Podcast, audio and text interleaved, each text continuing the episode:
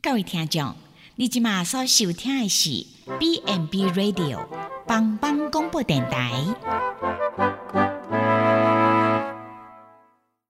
即将为您播出的是由宝珠主持的《娃娃来狗》。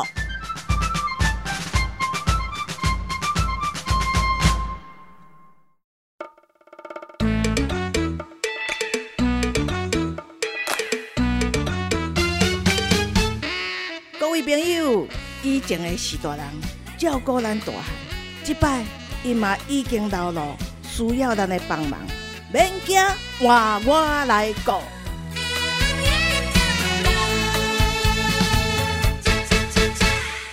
Hello，全球的听众朋友，大家好，欢迎收听帮帮广播网《娃娃来狗》的节目啊，我是主持人宝珠。那平常我们哈可以几天不吃饭哈，但是我们不能几秒钟不呼吸然后，所以日常生活中我们常常有被食物呛到的经验，尤其是年纪大了。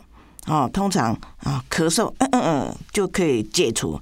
但是如果遇到那个很严重的呼吸道的呃异物的阻塞，比如说啊，甲营养先哦，去去梗到，那你是不是可以在很紧急的情况下，很从容不迫的哈，正确给他急救处理？所以今天呢，我们要跟听众朋友来聊聊，诶，如果呛到了，或者是比较大的异物梗塞的，怎么办呢？那这一集呢，我们就邀请到南投县普里基督教医院的护理长世新护理长，世新好。哎，主持人好，全球的听众朋友大家好。哦，那我们世新护理长在高龄老人的照护上面啊，非常的啊经验丰富哈。那他目前也是我们爱兰护理之家的负责人兼护理长啊。所以我们来啊，跟听众朋友谈谈，诶，如果被啊这个异物呛到或梗塞的时候，我们用怎么样很正确的方法来做急救呢？诶，我想请问一下世新阿长，嗯，为什么什么原因哈很容易造成这个梗塞？哈，就是异物梗塞呛到了。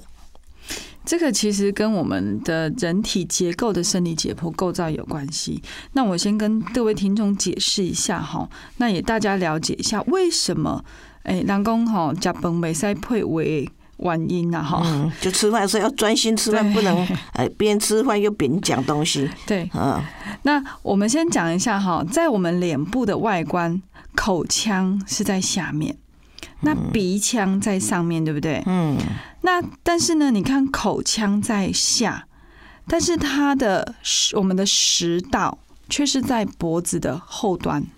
嗯，好，那鼻腔在上面，但是我们的气管在脖子的前端。嗯，所以你看，我们一般来讲，你看我们会摸得到我们的喉结。对，好，所以你看，就变成说，因为这样子的构造原因，所以说变成在咽喉处会形成一个像叉叉一样的交叉路口。嗯，十字路口嘛。对，像嗯十字路口一样的一个一个结构构造。那这个十字路口，我们要怎么样运作才会爆，才不会造成卡喉了？哈？嗯，就所谓的异物梗塞，那其实就是仰赖一个叫做会咽的一个板子。好，会咽的板子。那会咽这个板子是在这个交叉路口做一个像栅栏的一个功能。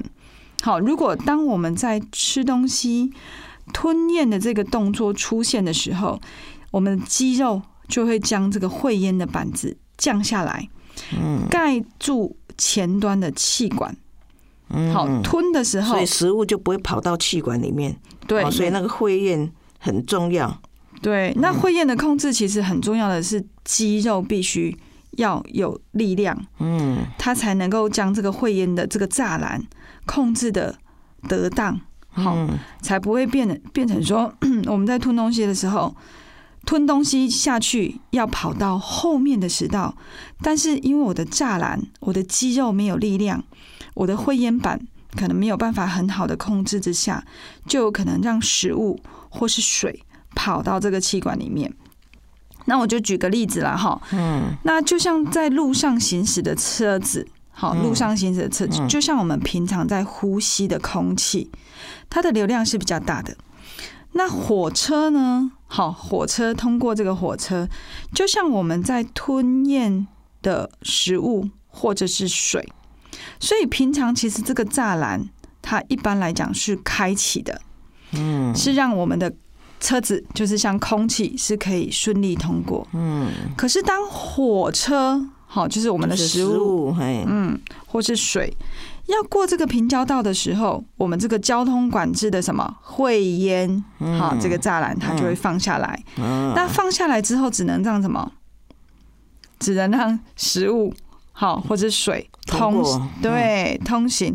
所以如果控制这个栅栏的肌肉退化了，好，或者是说因为你呃可能在吞咽的过程中你要说话，就会造成交通事故，就是我们所谓的什么梗呛。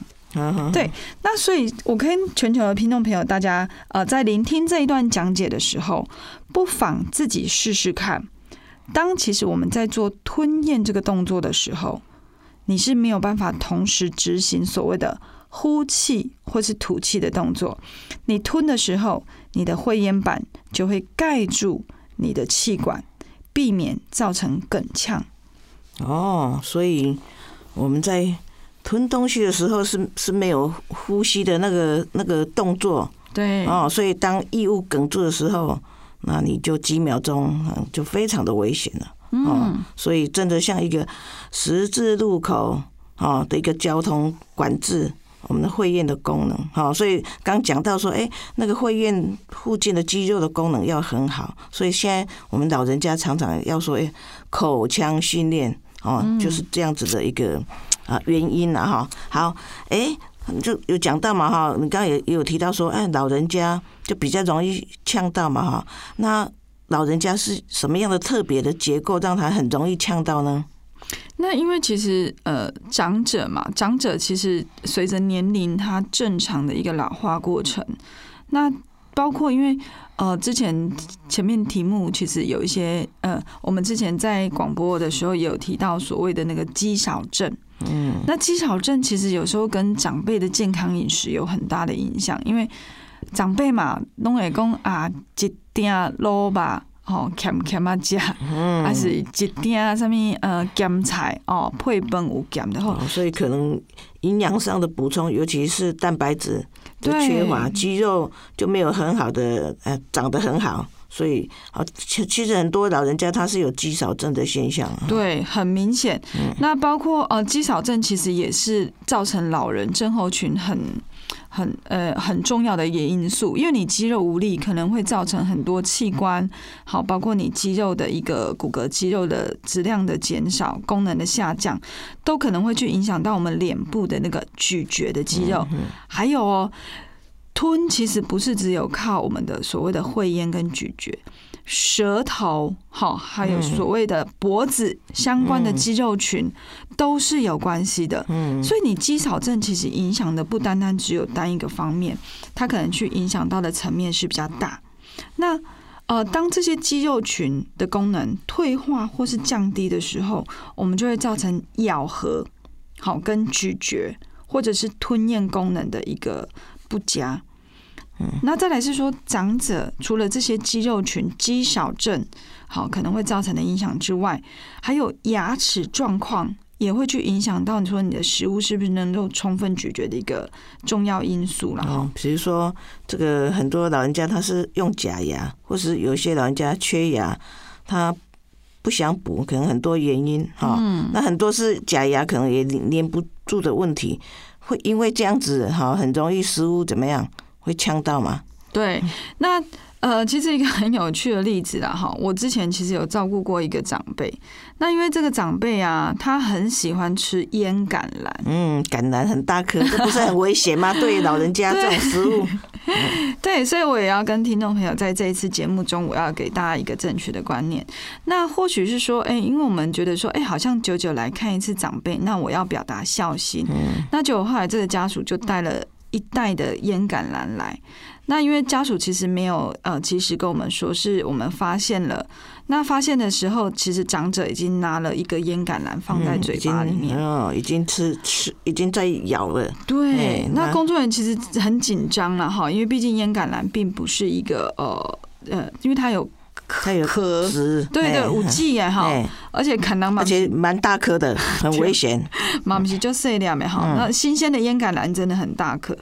那后来我们工作人员就是全程在旁边陪伴，然后一直提醒奶奶，就说：“哎，专心吃，然后记得要把橄榄的那个籽要吐出来。”那我觉得长辈也很可爱，他因为他很努力的要吐出籽啊哈，但是他吐出来却是上排的假牙。嗯，所以你看假牙的正确粘着跟使用就很重要，因为呃，如果说它是整排的，我们觉得哎、还好，但是如果它是那种单一颗两颗，当它没有佩戴完整，那可能会在睡梦中，或者是说哎、会不会在进食的状况过程中就不小心有可能吞下去的对的惨状。嗯，对，吞下去，我们觉得哎、吞下去还可能做胃镜，但是如果不小心因为这样而哦呛到了，嗯，就跑到气管里面对，跑到。气管去，其实这个就已经会是造成一个呃比较严重的生命伤害。嗯，那再来是说，哎、其实我们大家都知道，说长辈的咀嚼功能相对的一定是比较不好，就跟孩子一样，所以其实就应该避免去呃给他就是一些像是嗯比较复杂咀嚼的啊。好，或者说，哎，必须要撕啊、咬啊，好，这种复杂性的食物，嗯，就尽量就是比较啊细碎或比较软烂的食物啊。对，哦，好哇，那刚刚阿长讲这个例子也是很特殊哈。那在你的这个工作印象当中，应该很多像类似这样子的一个状况嘛？因为比较特殊的，就是说你当场发现那异异物梗塞的长者啊，其实比较特别，是我之前照顾过一个失智长辈。嗯那这个长辈虽然已经九十几岁，然后他还是可以行走，嗯哼，因为失智并不代表失能嘛。对对对，那这个长辈他其实他本身自己有聘一个外籍看护，嗯贴身就是贴身做照顾的部分。嗯，那这个阿公他很喜欢吃馒头，哦对，但是大家应该有经验说，哎、讲馒头如果不配得啊，喏，哦，嘛是干干干哎龟，，对对对对，就是有可能吞没办法吞下去，对哎，就是可能吃比较大口的时候，就会容易有那种人工干龟，就是那种哒哒，好像觉得喉咙卡东西的那种感觉。嗯那这个阿公呢，他其实他吃的过程中，外籍都有全程在陪伴。那也是一样，跟大家提醒哈，就是如果长辈哈喜欢吃的时候，记得像这种哎咔哒呀哈，或者说哎这比较大块的，可能就要全程有人在旁边。嗯那一样，这个家属来探访的时候，他也很可爱，他就是呃也没有告诉工作人员，嗯那就把这个带着 带着阿公爱吃的馒头来了，对，带着他爱吃的馒头，然后就到他房间去访视他。那呃，是到我我们刚好在巡访的时候，呃，就是发现说，哎、他外籍怎么会一直在叫阿公阿公？然后就发现他是梗呛的。那整个发生的过程，后面我们再去做检讨改善，因为毕竟它这是一个重大事件。嗯那我们才发现说，啊，原来阿公因为是失智，那他正在吃馒头的时候，因为他喜欢吃，嗯他正拿着手上的馒头打算大口咬下去的时候，他的外脊一直拉住他的手，嗯，他就是呃表达就是好像要阻拦他哎不要这么大口嗯，对。但是因为沟通上的一个误会，嗯，那阿公就以为外企要抢走他的馒头，头，对。所以他都那这个动吞的越越越快越大口了。对，就后来就发现说他。因为担心是外籍要来抢他的食物哈，嗯就后来这个阿公就这样子，整个剩下手上的一块馒头就整个一口塞，嗯就一口塞下去之后，就发生了梗呛的部分。嗯嗯那外籍可能在这一块的呃急救概念，他并没有很好，嗯。所以他就听到我们就一直听到说啊啊，一直听到有呼唤的声音，就一直叫阿公阿公。嗯后来我们工作人员过去的时候，其实这个阿公非常快速，他其实不到一分钟的时间，他就整个是意识模糊，嗯，然后是大小便失禁的。就像刚刚主持人说，嗯我们可以好几天不吃饭，嗯。但是呢，不能好几不能几秒。不呼吸。对，哎没错，因为缺氧是一个很严重，会造成心肺很快速衰竭的问题。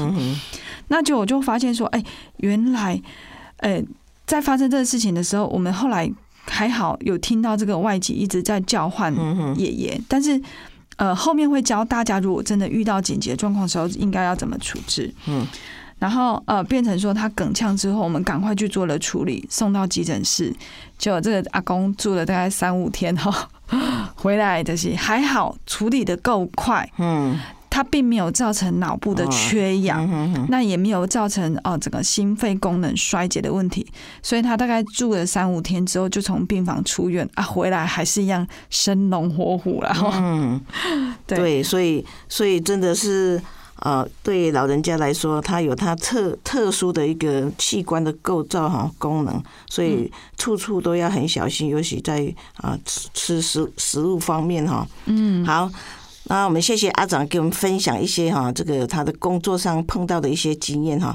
我们先进一段音乐，我们再谈谈。哎，碰到了哈，看到发现老人啊梗塞话怎么办？啊，怎么样从哪个方面发现的哈？我们先进一段音乐。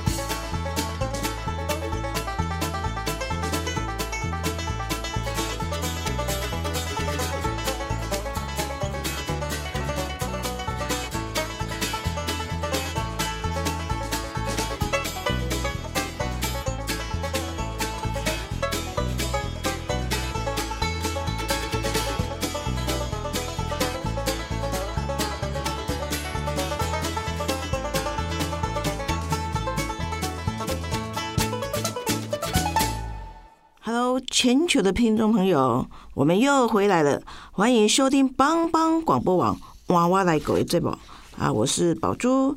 那这个节目呢，要跟听众朋友来聊聊，诶，怎么样照顾我们的长辈？那今天我们邀请到啊，我们的护理长来谈谈，说，诶，异物梗塞的怎么办？啊，那现场是我们南投县普里基督教医院啊，爱兰护理之家的护理长啊，世新好。哎，主持人好，全球听众朋友大家好。嘿，那我们刚上一段就有谈到说，哎，为什么老人家容易发生这个异物梗塞？哈，那接着我们请阿长来谈谈说，哎，怎么样分辨哈？怎么样看到说，哎，这个老人家他是呛到哈，呛完有时候呛到咳嗽几声就好，可是如果是比较严重的异物塞住的话，那怎么办呢？哈，怎么去辨别它呢？一般来讲，梗呛的国际的一个国际标准手术是说手势了哈，是说会手会掐住脖子，然后会有个张口的动作。那为什么会张口？因为你可能就是呼吸不到空气，当你鼻腔接到气管这个地方是塞住的，你就会有张口的这个动作，就有点像鱼离开了水面嘛哈，因为它没有没有办法呼吸，所以它好像张嘴。对我去菜市场买鱼的时候，我一定买那个。鱼嘴巴张开，那种还在咚咚咚那个哦，对，来是这样子啊。那呃，其实梗呛的时候，我们必须要分辨两个好，一个就是要梗塞哈，梗塞它其实有分完全梗塞跟不完全梗塞。嗯，那最简单的分辨方法就是说，他还能不能说话，能不能咳嗽。嗯，如果说他还能咳嗽或说话的话，那表代表所谓的不完全，嗯，好，不完全塞住。那如果说完全塞住的气管呢，他可能就怎么样？完全没有，对，马上就倒地，可能就昏迷。对，连嗯咳嗽或是说话声音都没有。嗯那我先说明一下，说，哎、为什么我们要用这样的方式去分辨呢？哈、嗯你知道声音是怎么制造的吗？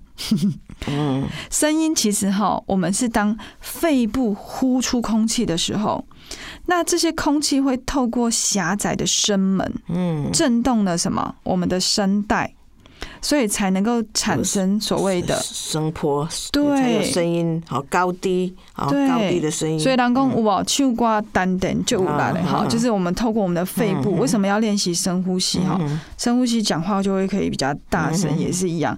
所以透过呼出空气的时候，我们震动声带产生的声波。那这些声波其实它就是透过咽喉、口腔，好整个器官都有呃大部分的呃的的的一些合作了哈，相互合作，所以就会变成我们所谓的语言，好嗯语音。所以既然声音是透过气管吐出气去震动声带造成的声波，所以那想象一下，如果气管它是不完全梗塞，那还有气体通过，所以它会有声音。对，它就会有声音，嗯会有咳嗽的动作。好，来，那如果说当它是不完全梗塞，嗯它有在咳嗽，嗯，切记不要拍背。哦，可能东西一拍，本来东西可能还没有到气管，一拍就掉到气管里面，那更危险，是不是这样？对，没错。大家想象地心引力原理嘛，哈、嗯嗯当你的食物是卡在一个地方，请问一下，你拍背这个动作，食物会往哪里跑？嗯，往下面跑。对，嗯往下跑。所以我们常常一般人都会觉得啊，他好像呛到了，好像咳嗽了，我要赶快去怎么样去做拍背的这个动作。嗯那其实你拍背的动作，你就想，当你这样一拍，震动之下，你的异物跟你的食物其实是会往下塞。哦，所以其实我们很常习惯看到老人家呛到，就去拍他的背，对不对？对其实是不是这样很危险？我们要先去分辨说他是完全梗塞，或是啊部部分不完全梗塞。如果是不诶、不完全梗塞的话，千万不要去拍背。对，好千万不要去拍背。那那不拍背，那有什么啊动作可以去帮忙呢？我们其实就要鼓励他自己咳嗽，哦，自己咳哦，这是重点哦哈，自己哎，咳嗽。嗯那除非他已经是呃完全，就像刚刚说过，完全塞住了，嗯气管是完全塞住。刚刚说过，很重要是。我们不能几秒不呼吸，嗯所以这时候你的重点就是在于什么？你要赶快把异物排除。嗯嗯嗯嗯所以有些人可以用手去挖它吗？嗯，一般来讲，如果说当你是意识模糊倒在地上，那你在口腔内是有看到明显的异物的时候，是可以的。嗯对，但是如果说它已经是在比较深处，我们可能就要透过一些哦，我们刚刚呃，可能各位听众朋友大家有听过所谓的哈姆立克法，嗯对，我们就会用哈姆立克法哦来去做哦异物排除的。，OK，那等一下我们再请阿长来详细谈啊我们的哈姆立克法哈。好，嗯那我刚听到的怎么这个部分梗塞、完全梗塞，我觉得这是重点，所以我们请阿长再帮我们重点复习一下嗯，啊。如果当你发生，就是发现长者有突然出现剧烈的咳嗽，或者说这个咳嗽的呃动作或是声音是间歇的，好，那再来是说，哎、有说不出话，或是完全没有办法咳嗽，或者说你发现说什么，他突然出现感觉很像窒息的那种痛苦的表情，刚刚说过嘴巴会张开嘛，哈、嗯。然后再来就是说，他会手去摸他的颈部或者是胸部，还是说他手指一直比着他的什么嗯，他叫求救，嘴巴？嗯。对，那甚至你发现的时候，他是已经意志丧失，嗯。那呼吸困难，嘴唇发紫，然后你发现他可能还有食物残渣，嗯，或者说他刚好在用餐，嗯好，那这一些情形，我们可能就会呃比较考虑说，哎、他会不会是有可能异物梗塞呢？嗯，哦，所以刚是一些我们发现老人家有刚所讲的这些状况啊，就是异物梗塞的情形哈。所以，哎，如果面对这样子的个案哈，这样长者，我们第一时间能做些什么事情？刚刚有说到哈，第一时间其实我们最重要就是要求救，嗯，求救，你不要一个人哈，如果旁边有人就啊呼喊一下其他人来，帮而，且要大声、嗯。大声的呼救，嗯。去寻求协助。嗯。就像你看刚刚那个失智的那个吃馒头的爷爷，嗯那这个阿公他其实是因为刚好工作人员有经过他旁边，嗯。那万一他在一个没有概念的状况之下，只是这样子叫阿公，嗯那没有人发现，有可能几秒钟之后，他就会造成所谓的心肺衰竭或者脑死的可嗯能。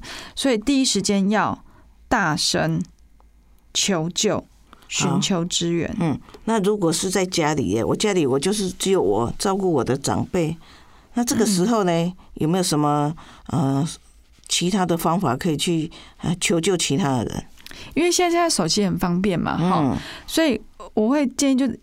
如果当你呃身边没有人的时候，你要第一时间赶快拨打一一九，嗯对，拨打一一九。那大家不用担心说啊，拨打一一九。其实一一九现在它有一个概念是说，你要很清楚跟他讲，你发现的个案是什么样的状况的时候，他通常会线上做一个急救技术的指导。哦，那对对对，我觉得这是嗯重点。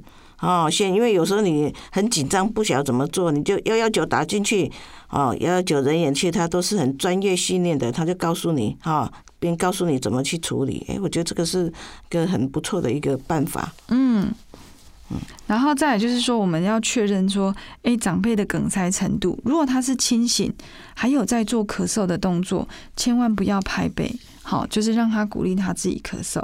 那我们刚刚有提到说，诶，我们会分成说完全梗塞跟不完全梗塞嘛，哈。嗯，那如果说，诶，不完全塞住，我们就是什么？哦，鼓励他用力的咳嗽，嗯，哦，千万不要拍背，对，没错，好是重。点。嘿，对，千万不能拍背哈嗯。那再来是说，如果说是重度梗塞，就是我们所谓的完全塞住了，嗯，我们就会做所谓的哈姆立克法。哦，好，重点来了哈，啊、前面也是重点哈，我觉得就是大家要要比较清楚的，就是说不完全梗塞，记住就是鼓励长辈把它咳出来。哈，不要去后面又拍他，他又咳，你又拍他，那是反效果了哈。就是不要拍背，要鼓励长辈用力咳出来。啊，那他如果没办法咳出来，又又情况越来越危急，我们就要做什么哈姆立克的急救哈。那我们请接着请阿长来谈一下，哎，我们哈姆立克怎么做呢？那我们哈姆立克哈，基本上姿势是这样子。如果长辈他还可以站着，我们就会采用站姿的哈姆立克。那呃，施救者就是我要救的呃长辈，长辈在前面。好，长辈不管是坐着或是站着都可以。那施救者其实要踩一个弓箭步，为什么要踩弓箭步？是因为当你在做往后挤压的这个动作的时候，你一定要稳定自己，就有点像站马步了，哈。嗯但是是前后站马步，哈，那先把个案顶住，哈，他的背、他的臀一定要先顶住。那施救者呢，哈，就是我们要救人的哈，我们一只手握拳头，那握拳的时候，拳眼哦，就是我们的虎口，虎口找哪个地方？你找肚脐跟剑土的中线。嗯好剑土在哪里？哦，我们诶、各位听众朋友哈，我们家手边就双手借我哈，嗯你沿着哈你的肺部的两边肋骨往往上一直一直摸，摸到这个最顶的地方，好，最顶端，好，两侧嘛，好，我们两侧肋骨，嗯好，我们摸得到骨头，我们就往下压压压，然后往上一直沿着这个肋骨的边缘往上，好，到最顶的地方，这个叫剑突。嗯所以你摸到你的肚脐跟你的剑突这个中心点，大概就是我们胃的位置。好，嗯那为什么要找胃的位置呢？因为空腔哈，它这样一下子挤压哈，诶、呃，它必须要很快速好往上往后，好，这是同时的动作哦。那为什么要避开哦剑突跟肚脐？因为剑突，呃，它就像一把剑哈。如果当你不适当挤压的时候，有可能会造成你的肝脏、脾脏破裂。那呃，肚脐就是肠子了嘛，我们挤压肠子没有用，因为我们是塞塞在什么地方？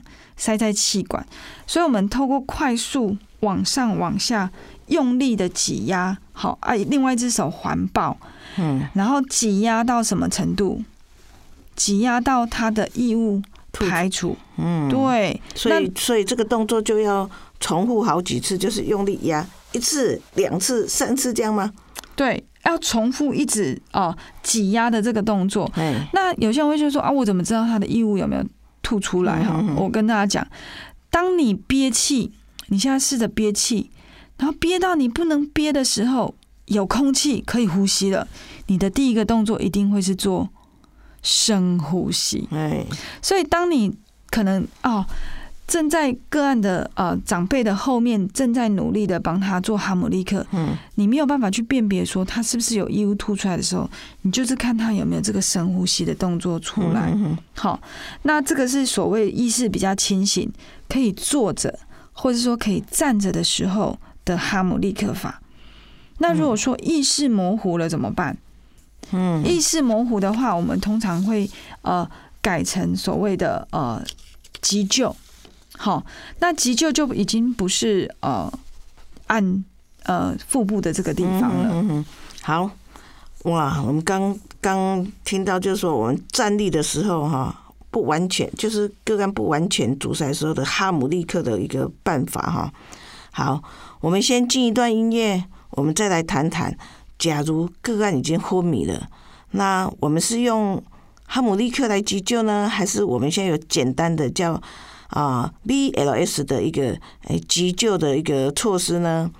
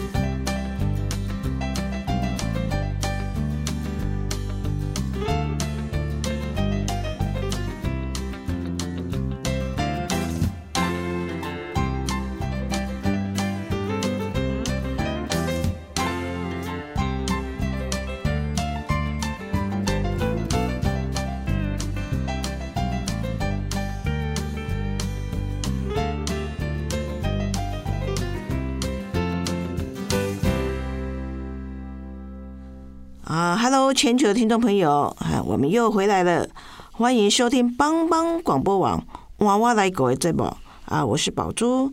那这个节目呢，要跟听众朋友来聊聊说，哎，怎么样来啊照顾我们长辈的啊一些的美感。那我们今天啊要讲的主题是异物梗塞怎么办呢？那在现场的是我们南投县埔里镇啊那个埔里基督教医院的护理长，护理长世新好。嗯，主持人好，全球听众朋友大家好。哦，世新在这个老人照护方面呢，非常的啊经验丰富了哈。那目前也是我们爱兰护理之家的一个啊护理长啊。那我们刚啊前面都谈到说，哎，如果他是啊不完全梗塞的个案，我们就用哈姆立克嘛哈。如果那个个案他已经意识已经开始啊模糊的，可能已经昏倒了，那我们怎么办呢？那因为刚刚讲过说，如果说他意识还是清楚的，我们可以用站立的或者是说坐姿的方式的哈姆立克。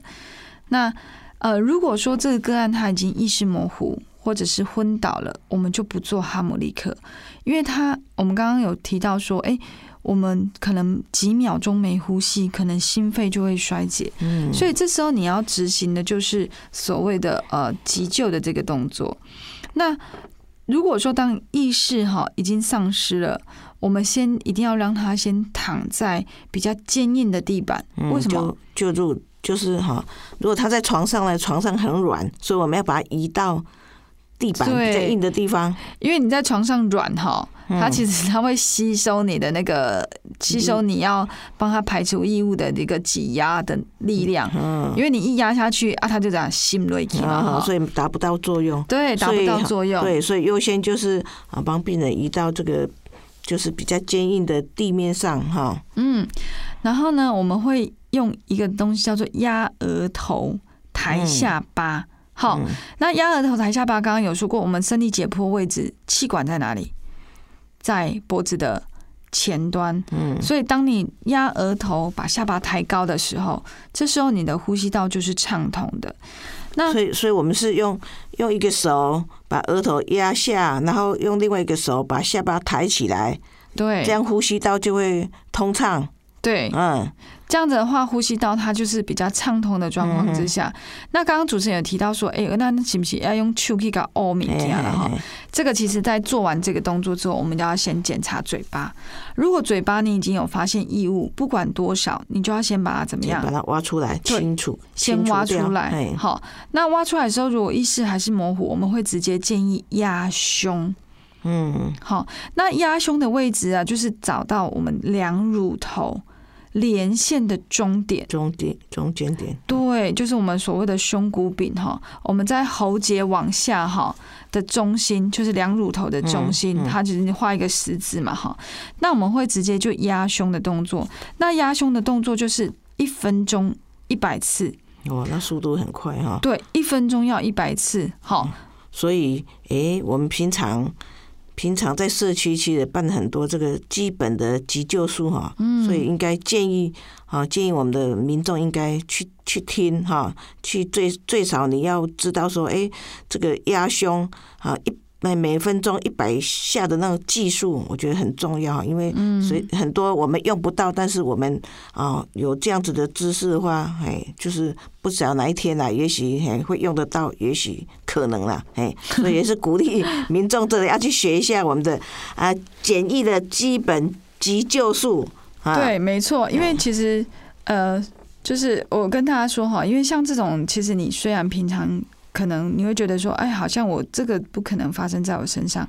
但是问题是，这些像所谓的义务梗塞，或者是说，哎，可能就是呼吸、心跳衰竭这些。如果真的发生了，其实会造成生命很严重的一个损害。所以，如果社区啊，或者是说一些诶医疗呃，可能你你邻里间可能有一些医疗诊所，它其实有举办所谓的这种急救基础救命术的课程，还是会跟大家说，尤其是。呃，可能有照顾长辈的外籍人士，都必须要透过这样的专业训练。那刚刚有说过，呃，我们要压到什么时候？如果说我们这样子一分钟压一百次，对，压到什么时候？对，就是压到急救人员接手，或者是说已经有旁边的人来支援你，啊，他也会做急救动作的时候，哦，还是说，哎，当他异物已经排除了，那意识有清醒了。好，这样的情形我们才会停止我们所谓的压胸的动作。嗯嗯嗯。所以，哎，像这样子，因为我们也许这个这个当中，我们也许叫幺幺幺九，也许我们没有。哦，那这个时候是不是要立刻送医院或怎么样？我还是会建议要送医院，因为就算异物已经排除了，嗯可是正常来讲，我们吃吃东西要进去食道跟胃。嗯嗯。那但是这个异物是跑到我们的气管，其实气管其实是一个比较干净、好没有什么污染的。嗯那如果说食物跑进去，就有可能会造成所谓的潜在感染。嗯，那或者是说异物并没有完全真正清除的疑虑，对，有可能会啊，丽娜多可能加汤圆好了，嗯有可能大块汤圆被你排除了，但是小块汤圆呢，有可能会造成什么另一波的一个感染，有可能造成所谓的吸入性肺炎。肺炎，嗯，对，那所以这个一定要由专业的医师来去评估，是不是还要做进一步的处置。啊，所以嗯不管你的急救以后他醒过来，还是建议也要到送医院，再由专业的医师再去评估一下啊，嗯避免啊这个啊一些异物或是水水分水状也可能哈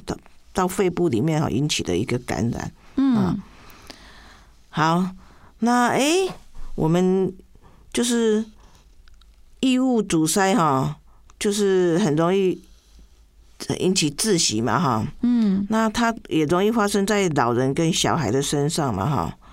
那如果是诶不如果没有很好的处理啊，你嗯，阿长有碰到最坏的结果是怎么样？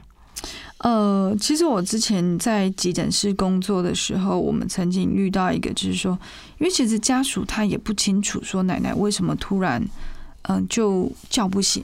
嗯那结果后来送来的时候，我们因为呃呼吸非常，就是那时候是已经就是直接做急救。嗯那急救完之后，我们呃插了管，然后也呃就是做了处置，赶快去做，赶快去做嘛，做看看到底是什么，到底是发生了什么事，怎么会呃会不会是脑出血啦，有没有脑中风这些情形？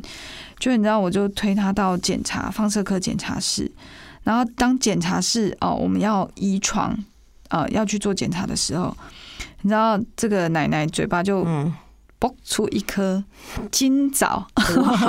金枣就是这样吐出一颗金枣。嗯就后来我们回头就是问家属说：“哎、奶奶从她就是嘴巴里面吐出了一颗金枣。嗯家属才说：“啊，丢了，一多的假米呀。哦，所以家属也也没发现哈。对，所以其实哎、很特别。其实我我我除了，就我后来因为这个阿妈她发现的比较晚，嗯，可能就是没有刚刚说过没有嗯尽早的怎么样，来去把它对理，。去做异物排除，嗯没有去帮她做压胸的动作。嗯就后来这个奶奶因为缺氧太久，就后来就变成了植物人，其实蛮可惜啊。他到最后是放了气切，装上呼吸器，也卧床了好几年。哦，嗯，对，刚刚阿长有谈到，就说，哎，那个那个失智的阿公吃馒头的阿公哦，嗯，哎，他后来最后面怎么样？最后面怎么样？那因为这个阿公他其实因为是在机构里面发生，嗯那我们刚好工作人员有固定去巡视的时候，嗯嗯就是听到他的外籍在叫唤他，所以呃，他虽然发现的时候是已经是意识模糊。那大小便失禁，但是处理的够快。嗯我们当在做胸部按摩之后，其实他就有吐出他那个大块的馒头，你知道馒头加上那个黏液，其实是咻咻歪歪的。那就像刚刚讲了，你可能大块的排掉，但是我们还担心说会不会有后续，是不是有小块的塞在可能比较细支气管的部分，嗯所以一样有送到医院去做一个处置。所以他其实三五天出院之后，他还是一样生龙活虎。嗯，对，所以啊，所以真的那个急救的过程、速度、动作、准确度都非常的重要。哦嗯，如果处理得很好，就像阿公一样生龙活虎；处理不好，就像阿嬷一样植物人。哦，哇！那我们今天谢谢世金阿长哈、带给我们很精彩的这个啊异物梗塞的怎么处理的一个美感。当然，我们刚开始有讲到说，哎，健口操很重要嘛，哈，希望下一集我们可以邀请到我们四星的阿长，我们再谈谈，哎，健口操要怎么做？对的，老人家重要性是什么？啊，好，全球听众朋友，啊，我们的节目就到此结束，啊，如果对我们节目有兴趣，欢迎下次再收听帮帮广播网娃娃来狗最宝。好，谢谢听众朋友的收听，下次再会了。